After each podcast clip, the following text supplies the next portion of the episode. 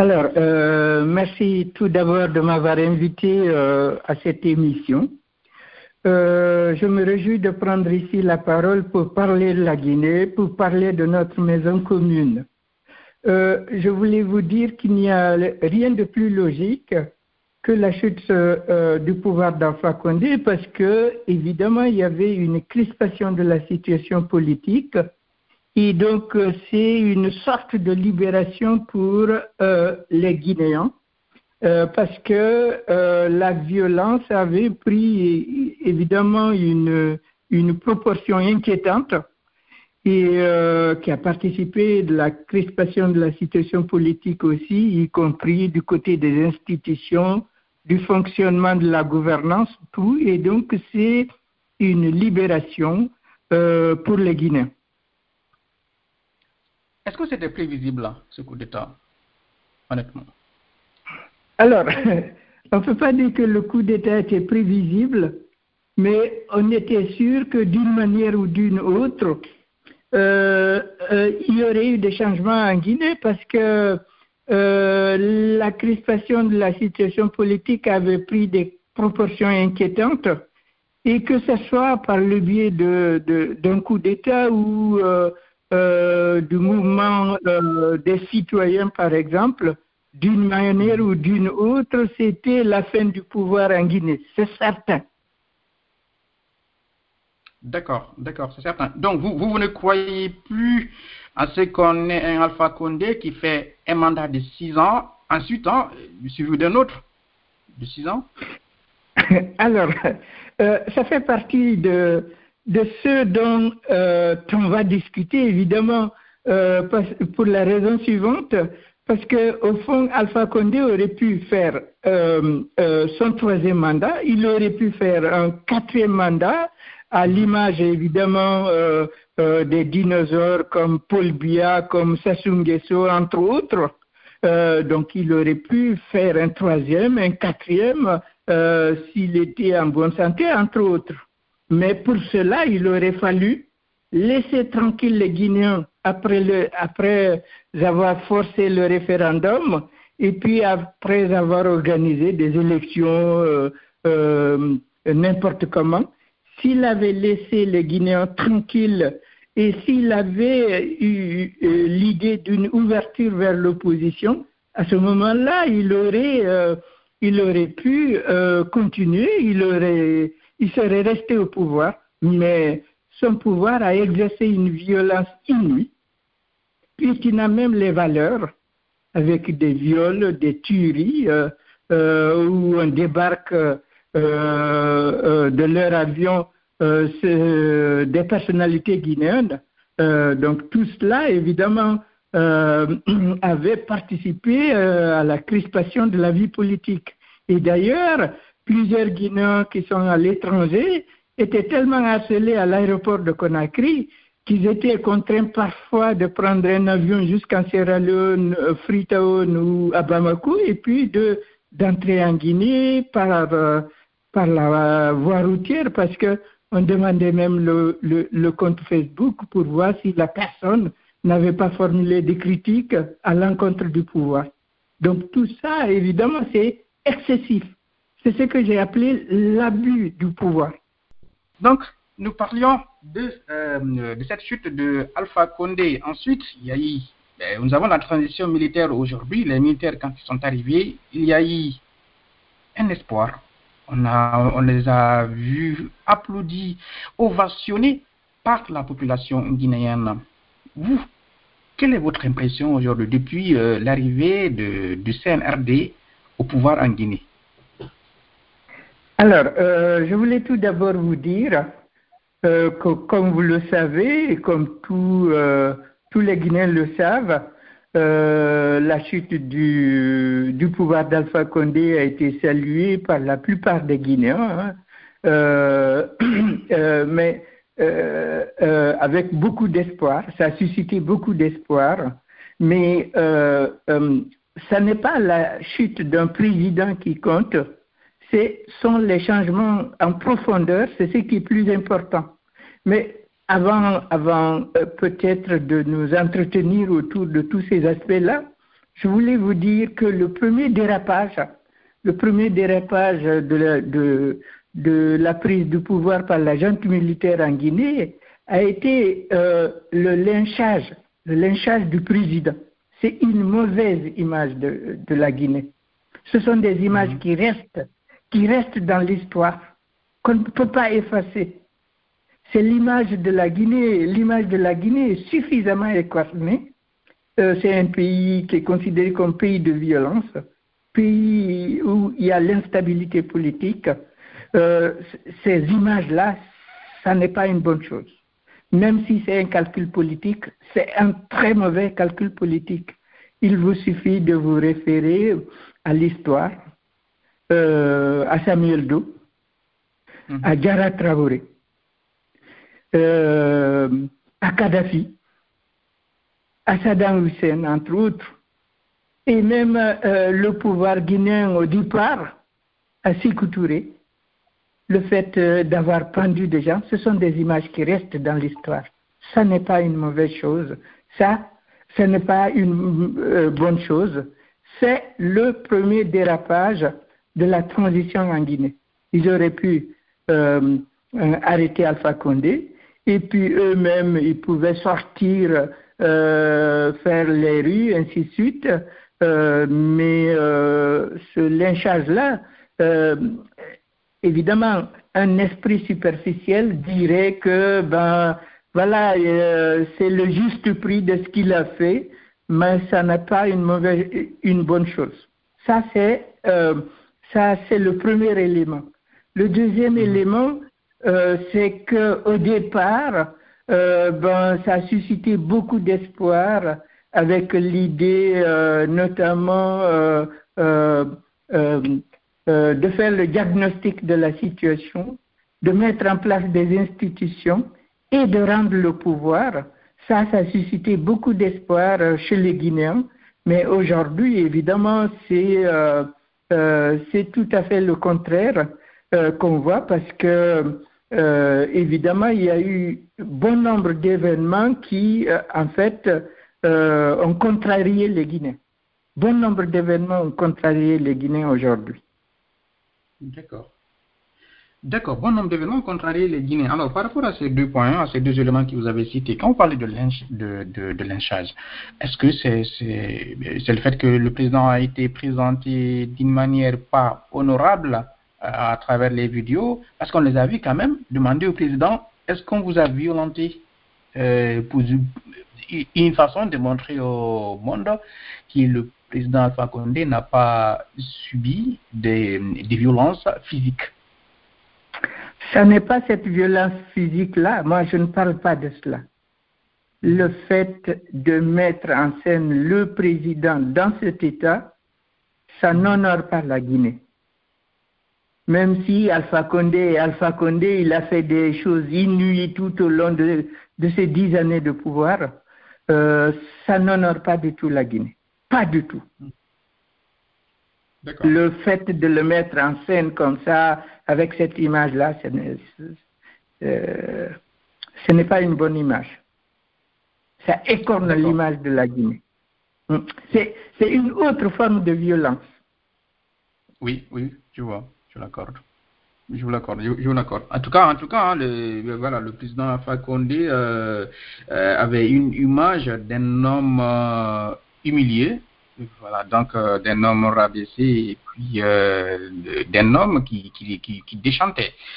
Par rapport au deuxième point, euh, vous dites que les, bon nombre de Guinéens aujourd'hui, hein, si j'ai bien noté, vous allez me corriger, sinon, bon nombre de Guinéens aujourd'hui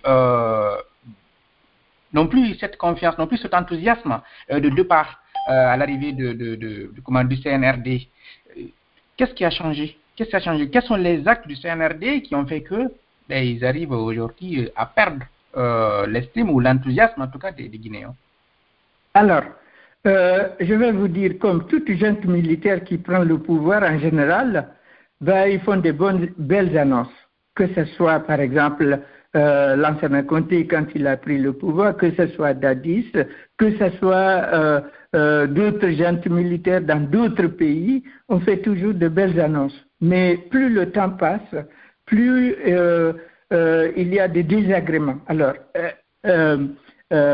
tout d'abord, on a dit que le président serait jugé. Mhm. Ben, aujourd'hui, aujourd'hui, on l'a libéré d'une certaine manière. Euh, cette justice-là, euh, ça, euh, rien ne le garantit. Ça, c'est un aspect. Le deuxième aspect, peut-être qu'il est, légitime d'honorer Sékou Touré, premier président de la Guinée, mais ça n'est pas la préoccupation actuelle des Guinéens. Voilà. C'est, moi, je, laisse de côté euh, euh, tout le débat autour de cette situation. Euh, ce qui est plus important aujourd'hui pour les Guinéens, ça n'est pas de, d'honorer X ou Y Guinéens, mais c'est de mettre en place des institutions, recenser les Guinéens, organiser des élections euh, euh, qui débouche sur un pouvoir stable. Nous voulons chercher la stabilité. Il faut la stabilité pour qu'on se développe. Mais au fond, euh, parfois, il y a des décisions comme ça. 6 000 retraités, ben, si vous regardez ce qui se passe derrière, ça n'est pas très clair. D'une part. D'autre part, parfois on a convoqué des DAF on leur a retiré euh, leur passeport. Euh, résultat, quel est le résultat? En suspens. Euh, les anciens ministres, ben, théoriquement, on leur retire les passeports. Ben, ils sont libres de mouvement, ils tiennent même des réunions sur des QG politiques. Tout ça, ça contrarie les Guinéens. entre autres, évidemment, il y a une sorte de mise en scène parfois de certaines choses qui contrarient mhm. vraiment les Guinéens. Et puis, euh, le fait qu'on ait démis de ses fonctions euh, la ministre de la Justice, entre autres, tout ça, c'est ça, ça, ça, ça désenchante les Guinéens. C'est un désenchantement, euh, c'est des contrariétés. On fait une chose aujourd'hui et on fait le, on dit une chose aujourd'hui et on fait le contraire le lendemain. Voilà, c'est ça. Euh, euh, aujourd'hui, on va se prosterner devant euh, la tombe de Kamandjabi et, et, le lendemain, on va se prosterner devant celle de Sékou Ces deux choses-là, ça ne va pas. Ça fait partie des mises en scène. On n'a pas besoin de ces mises Voilà, on n'a pas besoin de ces mises en scène. De quoi ont besoin les Guinéens? Mettre en place des institutions, procéder au recensement, organiser des élections qui débouchent sur une stabilité. C'est ça. C'est ça la préoccupation des Guinéens, ce ne sont pas les mises en scène. Ces mises en scène tonitruantes. Voilà. D'accord. Ah, alors, le CNRD, le CNRD parle euh, de, de, de, de, refondation, de refondation, donc euh, de revoir parce qu'il y a beaucoup de choses à faire en Guinée. Le problème, les problèmes sont profonds. Euh, donc, ils disent travailler sur la refondation de l'administration, du système de, de, gouvernance, faire de la, justice la boussole.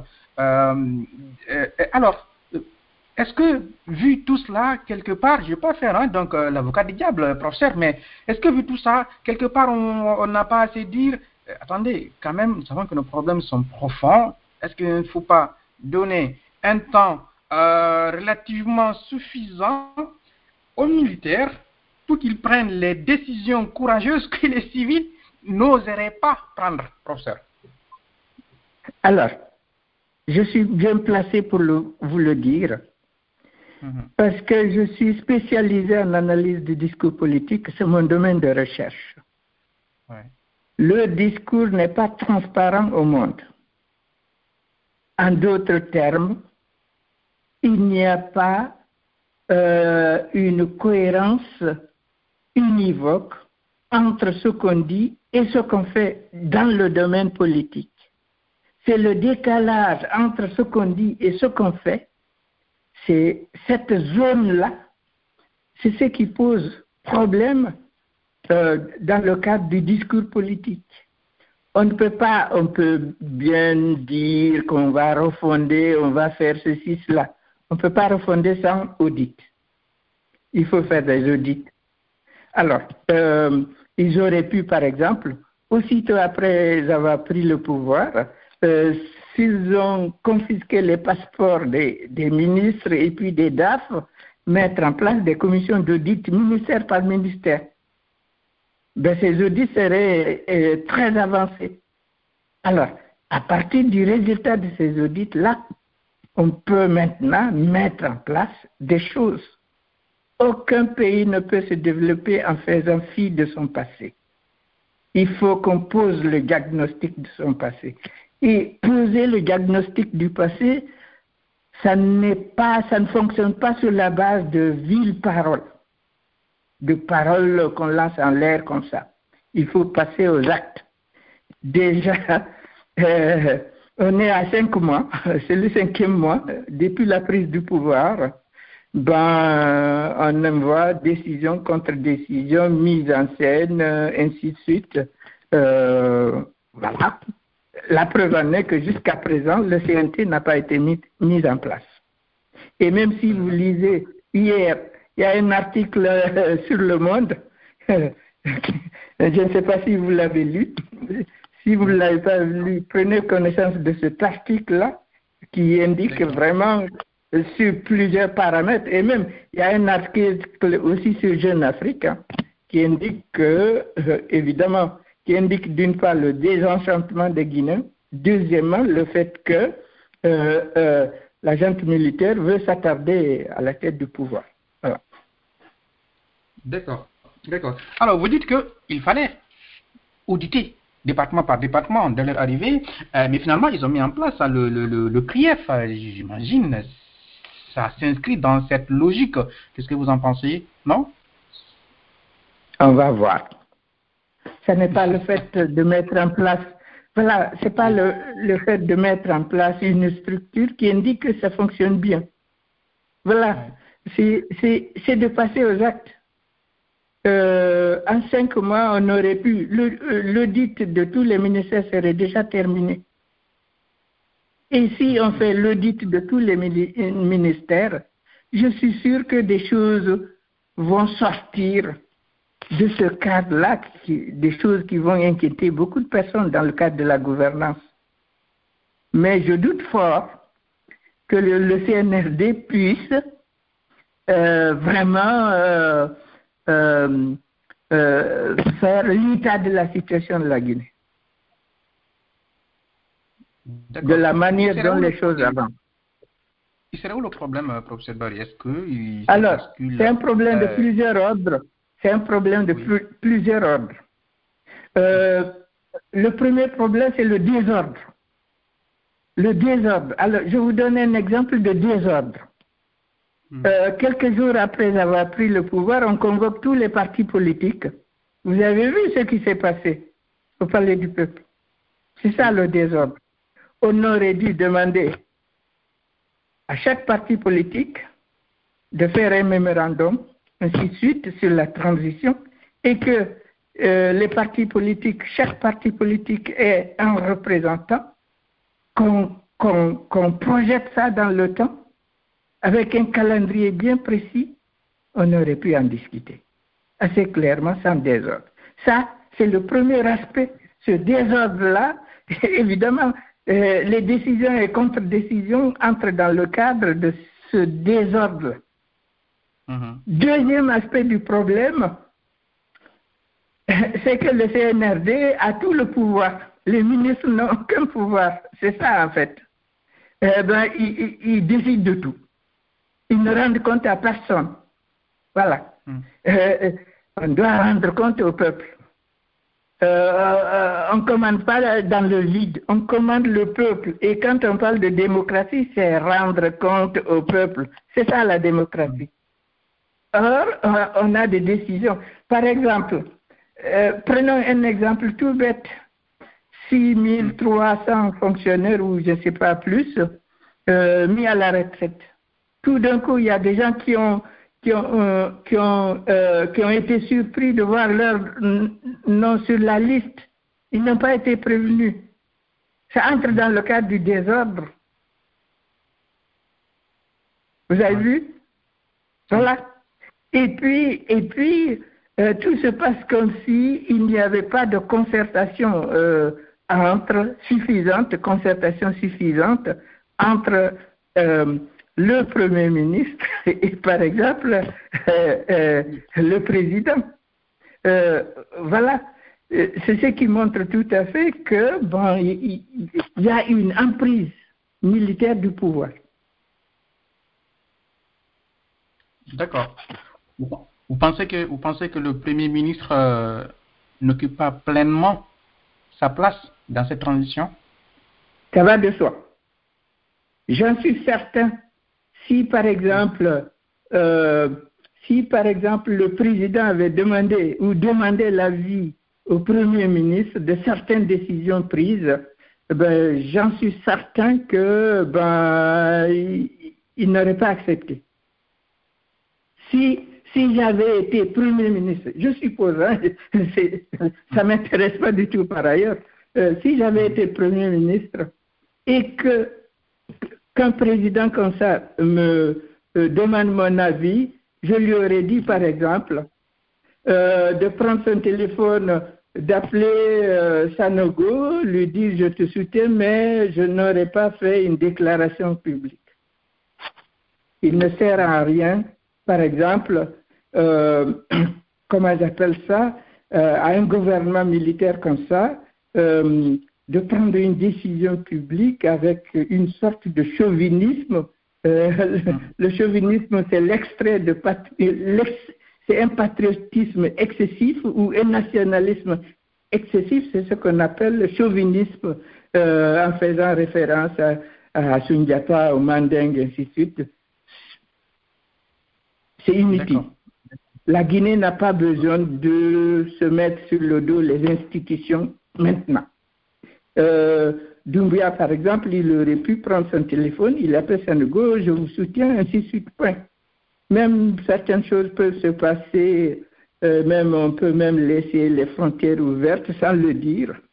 Voilà, c'est ça la finesse dans l'exercice du pouvoir. Hum, hum. C'est des militaires, hein, professeur cette finesse. Euh, euh c'est pas parce qu'on est militaire. Hmm? Attendez, c'est pas parce qu'on est militaire, sinon, sinon on va à l'état nature. C'est-à-dire, la raison du plus fort est toujours la meilleure. Voilà, c'est ça l'état nature. C'est-à-dire, dans, en brousse, le lion, il peut se jeter sur une biche et la dévorer sans autre forme de procès. C'est pas ça il doit y avoir une finesse dans l'exercice du pouvoir. On ne va pas à la confrontation. Voilà. On n'a pas besoin d'aller à la France. Hein. La Guinée euh, n'a pas besoin d'aller à la confrontation avec les institutions maintenant. Bien. Alors, ma mon invité, c'est professeur Alpha Ousmane Bari. Il est professeur des universités euh, en France, auteur de plusieurs ouvrages et coordinateur du, du parti Guinée Désir d'avenir, GDA. Euh, professeur Barry, euh, justement, si vous étiez à la place de ce Premier ministre, à ce stade, auriez-vous rendu la table? Alors, à sa place, euh, la première décision, notamment de, de, de rebaptiser l'aéroport, j'aurais démissionné. C'est pourquoi, euh, euh, euh, quand on a organisé une émission il y a déjà plusieurs mois de cela, je vous ai dit, je ne veux être le ministre de personne. Ça n'est pas parce que j'ai les épaules, ainsi de suite, mais parce que des choses comme ça, moi, je démissionne. Et si j'avais été à Folcaria, j'allais dire à Doumbouya que je ne suis pas militaire et donc je ne porte pas d'uniforme militaire. Ah, Vous avez vu? oui. Je vois, je vois. Parce qu'il faut rappeler, hein, pour ceux qui n'avaient pas certainement suivi au début, tous étaient en, en tenue militaire, hein, donc les membres du gouvernement. Voilà. Moi, je leur ai dit que je ne suis pas militaire et que je ne suis pas venu pour ces mises en scène-là. Je hmm. suis venu pour travailler. Voilà, c'est ça.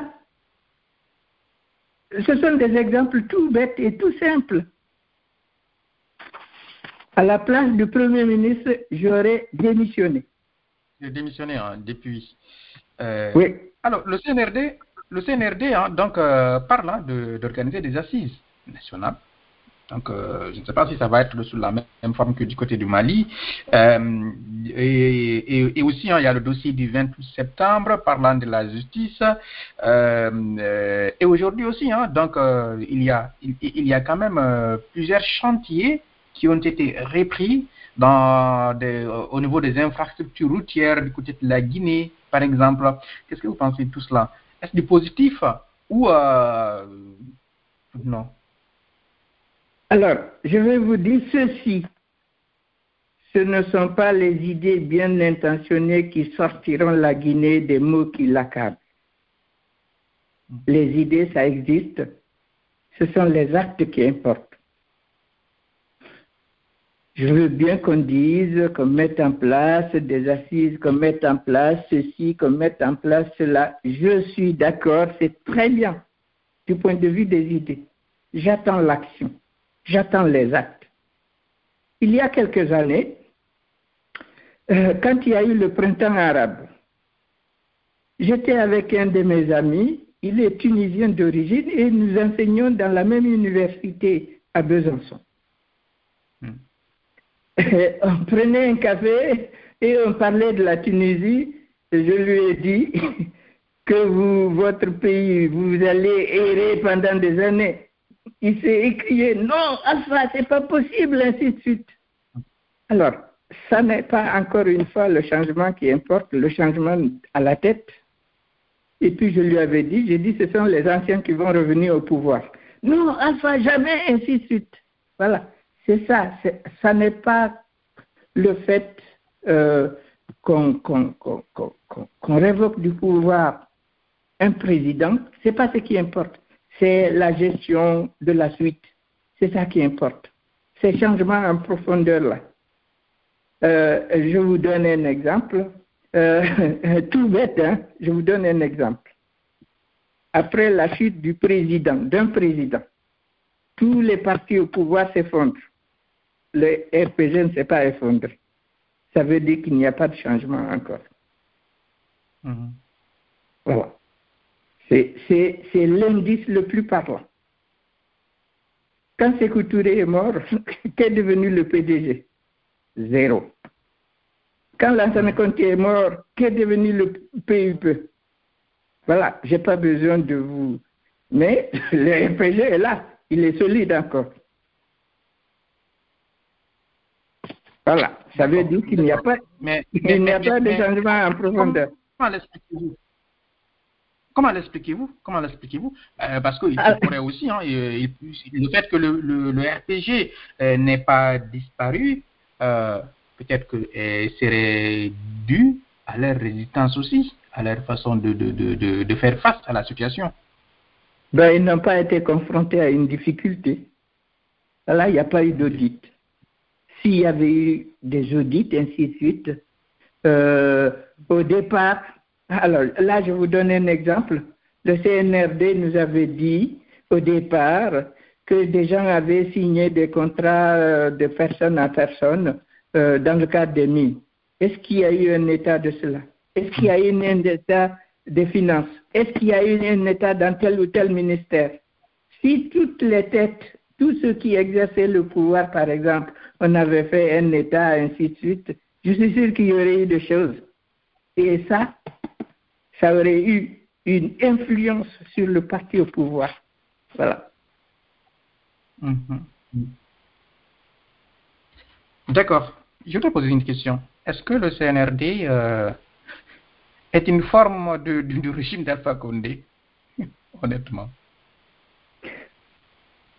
Je ne peux pas dire ça.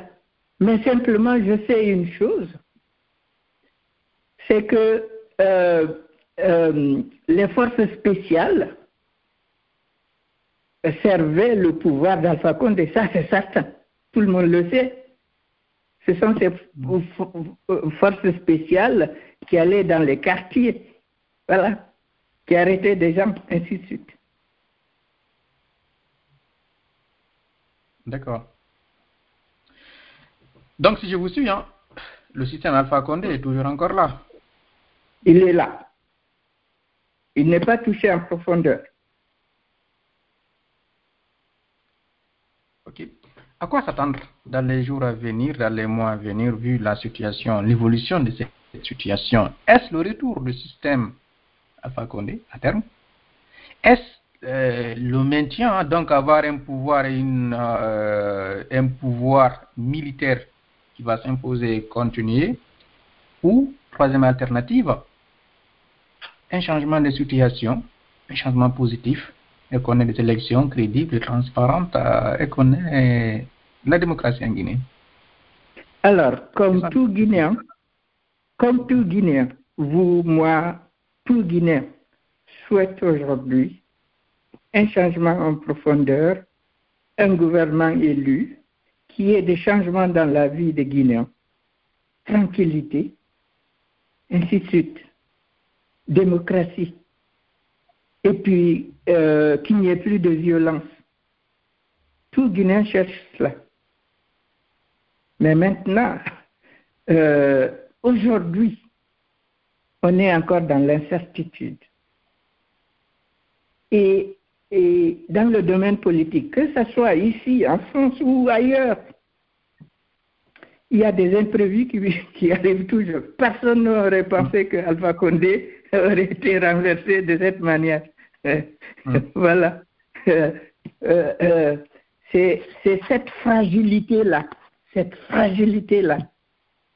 Ça, ça peut nous amener n'importe où. Tout peut arriver. Il, y a des, il arrive souvent des choses imprévues dans le domaine politique, dans l'exercice du pouvoir, des choses imprévues.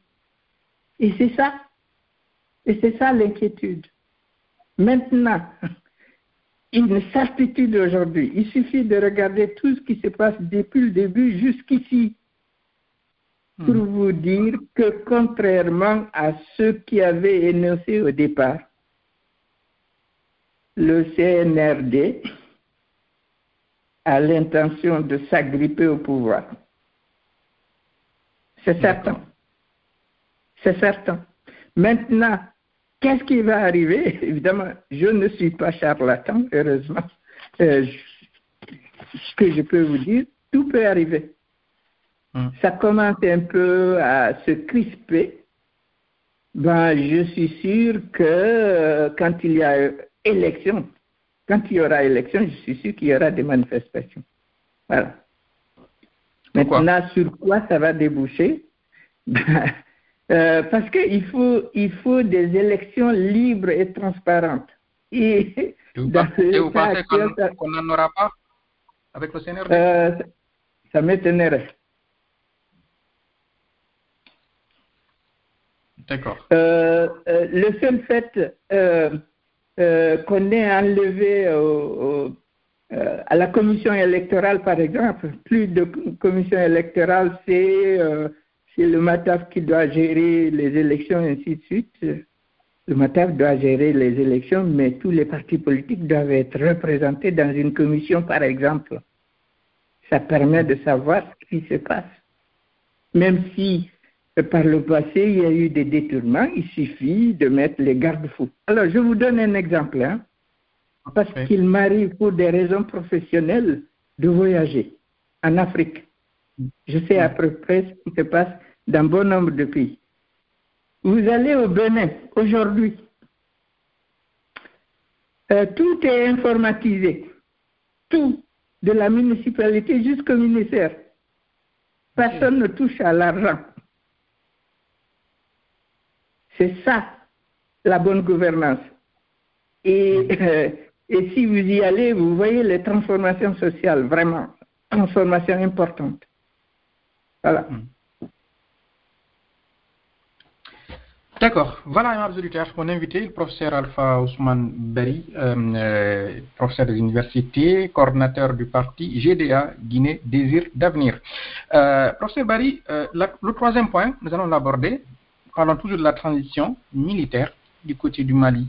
Donc, il y a eu des, assises nationales récemment donc ont, dont les conclusions ont donné euh, aux militaires une durée de 5 ans pour la transition et ça fait polémique, ça fait beaucoup de débats et euh, les conséquences sont entre autres euh, un embargo tout simplement, donc décidé par la CDAO. Vous en pensez? Est-ce que les, la, la, situation au Mali se rapproche de la Guinée? Comment vous voyez comment vous voyez la gestion de la transition militaire du côté du Mali? Alors, sachant qu'il y a beaucoup d'enjeux, hein, je vous laisse nous expliquer tout ça. Il y a beaucoup, il y a des alors, géopolitiques, la France, la Russie, tout ça, et puis il y a, vous avez la sous-région avec les djihadistes, tout ça. Euh, allez-y. Comment vous analysez euh, je, je, je, vais commencer tout d'abord par ceci. Je reviens sur un aspect assez important. Hmm. Pour se développer, on a besoin de stabilité ça n'est pas un gouvernement militaire qui va apporter la stabilité au Mali ni à la Guinée. L'exemple le plus simple que je vais vous donner, c'est celui du Tchad. Chaque fois qu'il y a quelqu'un, il y a toujours un autre rebelle qui vient chasser celui qui, qui était là. On ne peut rien construire avec ça. Le Mali est l'un des pays qui a inauguré, pays africain bien sûr, qui a inauguré les coups d'État, après le Ghana, ainsi de suite. Et de façon assez récurrente, chaque fois, retour cyclique de cette violence-là, de, plutôt de, coups d'État. Alors, si vous observez bien sûr ce qui s'est passé au Mali le Mali a été stable quand Alpha Omar Konaré était au pouvoir. C'était la période de stabilité. Le Mali avait son mot à dire au plan international, ainsi de suite. Mais la récurrence de ces coups d'État, euh, évidemment, c'est ce qui se passe aujourd'hui en Guinée. À partir du moment où les militaires sont habitués à exercer le pouvoir, bien évidemment, ça pose des problèmes. Voilà, on a besoin d'un gouvernement civil pour stabiliser un pays. Et pour cela, pour que d'autres personnes viennent investir, ouvrir des entreprises, ça permet de résorber le chômage, ainsi de suite. Il faut être crédible, il faut être stable, ainsi de suite. Je voulais commencer par ça d'abord. Voilà, c'est pourquoi l'enjeu d'un retour euh, à la forme civile est quelque chose de très important dans nos pays. Vous regardez tous les pays instables. Euh, L'Irak, par exemple, je, sors de, l'Afrique d'ailleurs. Hein. L'Irak mmh. avait euh, les, les, les meilleures universités du monde arabe. Tout s'est écroulé. Kadhafi, au-delà au -delà de, des violences, ainsi de suite, c'était un pays vraiment d'un haut niveau de vie. Tout s'est écroulé. Euh, c'est ce qu'on appelle l'anomie, anomie sociale, c'est-à-dire désorganisation du système social complètement. Alors, c'est ce qui guette la Guinée. Et c'est ce qui se passe au Mali, parce que chaque fois, il y a un coup d'État, un coup d'État, un coup d'État. Maintenant, qu'il y ait eu des assises et qu'on ait décidé cinq ans, c'est une mauvaise chose. Ce qui présuppose que la junte militaire avait une même mise sur ces assises-là. C'est ça le problème. Voilà. Hum. C'est une mauvaise chose. Euh, c'est une mauvaise chose parce que le Mali a besoin d'un retour constitutionnel, c'est-à-dire un chef d'État euh, civil élu euh, au suffrage universel. C'est ce qui stabilise un pays. Ça n'est pas un gouvernement militaire. La preuve en est qu'il y a des coups d'État et des contre-coups d'État, ainsi de suite. Ça devient un cycle infernal comme ça se passe au Tchad. Ça se passe ainsi au Mali y compris évidemment l'environnement de la région Encore une fois, je, je, je, voulais préciser une chose, c'est que euh, euh, ce qui se, euh, l'aspect, par exemple, notamment des djihadistes au Mali, il y a une mm. seule chose qui protège la Guinée, c'est que pour qu'il y ait djihadisme en Guinée, il faut qu'on traverse tout le Mali. C'est tout ce qui nous protège, par ailleurs. Donc, je voulais vous dire que cette manifestation-là, c'est le bas peuple qui a manifesté. Euh, toute personne réfléchie, qui a un certain niveau d'analyse, sait qu'il faut un gouvernement civil qui assure la stabilité euh, d'un pays. Ça n'est pas un gouvernement militaire. Quelle aurait été la meilleure solution aujourd'hui du côté du Mali, de la part de la junte, bien entendu Alors, de la part de la junte, D'abord, c'est de renégocier, de se mettre à la table de négociation avec la CDAO.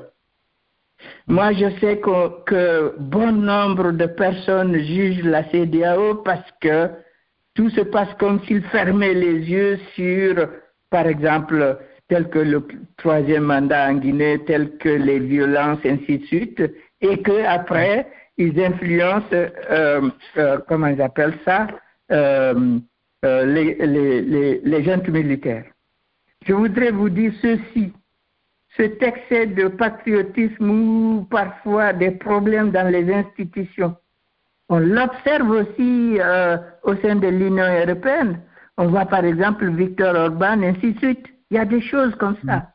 Mais il mm-hmm. faut rentrer dans les rangs, négocier avec la CDAO, même si la CDAO a des insuffisances, pour le moment, c'est l'institution de départ. Le Mali ne peut pas vivre tout seul. Le Mali, euh, c'est un pays sec, sahélien d'une part, d'autre part, c'est le désert. Voilà. Le Mali a besoin des institutions internationales. Le Mali a besoin de, des autres pays de la CDAO. Elle a besoin de l'Afrique. Il a besoin de l'Afrique, il a besoin du monde. Il ne sert à rien de se mettre sur le dos les institutions.